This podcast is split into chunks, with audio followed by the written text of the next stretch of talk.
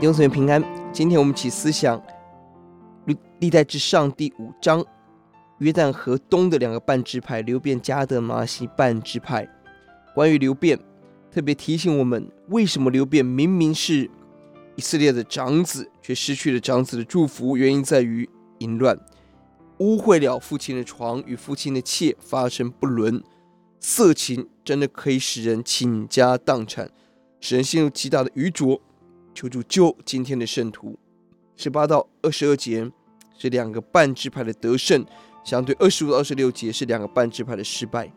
同样面对外敌，过去当困难时依靠神、呼求神，得到神及时的帮助；而今日拜偶像、抵挡神的结果就是被掳。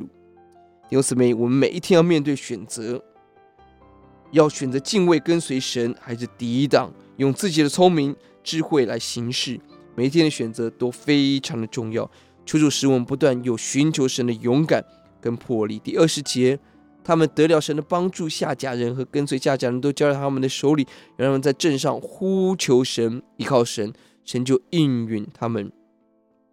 虽然这两个半支派是最先被掳的，后来在拜偶像被神大大的责罚，但是经文仍然强调他们曾经对神的依靠。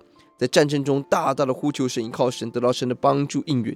这里有两大目的：一，强调这是大以色列的概念，两个半支派也是以色列人，也应当在被掳复兴的行列；第二，这对被掳后的子民更是很大的鼓励。即便我们软弱受罚，但当我们起来呼求神的时候，神的怜悯向我们仍然是真实的，仍然是我们的依靠。呼求主，让我们永远不忘记神的怜悯。我们会失败，但是上帝永不失败。我们低头来祷告，主，是的，我们看这两个半支派，他们选择在河东，不是在神应许地成立他们的家室，而后来在亚述的时候，他们成为首先被掳的一群。主啊，即便是这样子的支派，我们也看到神没有放弃他们，神仍然纪念他们曾经对神的呼喊。主啊。我求你，让我们不管在怎么样情况，我们抓住你，依靠你，不看感觉，不看环境，看你的应许，也就是救圣徒脱离流变支派色情的软弱。求主救我们，谢谢主，听我们的祷告，奉耶稣的名，阿门。